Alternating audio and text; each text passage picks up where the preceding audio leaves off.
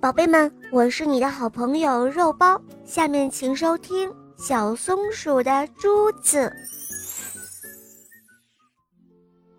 今天是小松鼠的生日，妈妈将一颗红色珠子送给他做礼物。小松鼠非常喜欢这个珠子，一直抱在怀里，舍不得拿出来，就怕别人抢了或者弄丢了。这一天。小松鼠带着它的宝贝珠子去公园玩，它很开心，因为它有一颗漂亮的红珠子。它一会儿把珠子抛上天空，一会儿又放在手里玩。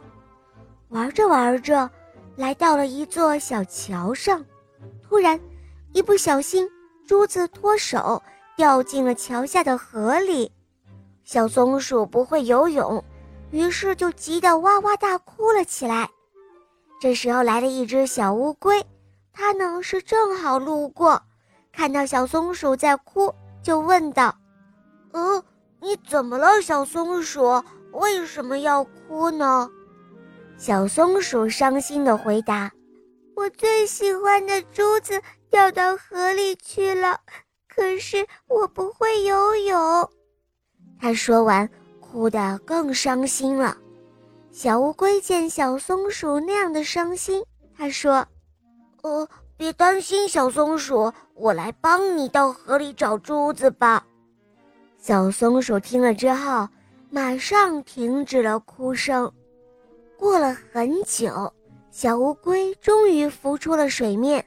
它对小松鼠说：“哦，对不起，我找遍了整条小河，都没有找到你的珠子。”小松鼠听了之后，哭着跑回家了。回到家里，妈妈看到小松鼠在哭，非常的惊讶，就问他原因。小松鼠哭着说出了事情的经过。妈妈听了以后说：“哦，傻孩子，哭什么？妈妈再给你买一个不就好了吗？”小松鼠听了之后，开心的笑了。第二天。小松鼠到小乌龟家里，想要谢谢它。一进门，就看到小乌龟在责怪自己。小松鼠对小乌龟说：“不用责怪自己了，妈妈又给我买了一颗。”小乌龟听了之后说：“哦，真的吗？嗯，当然啦。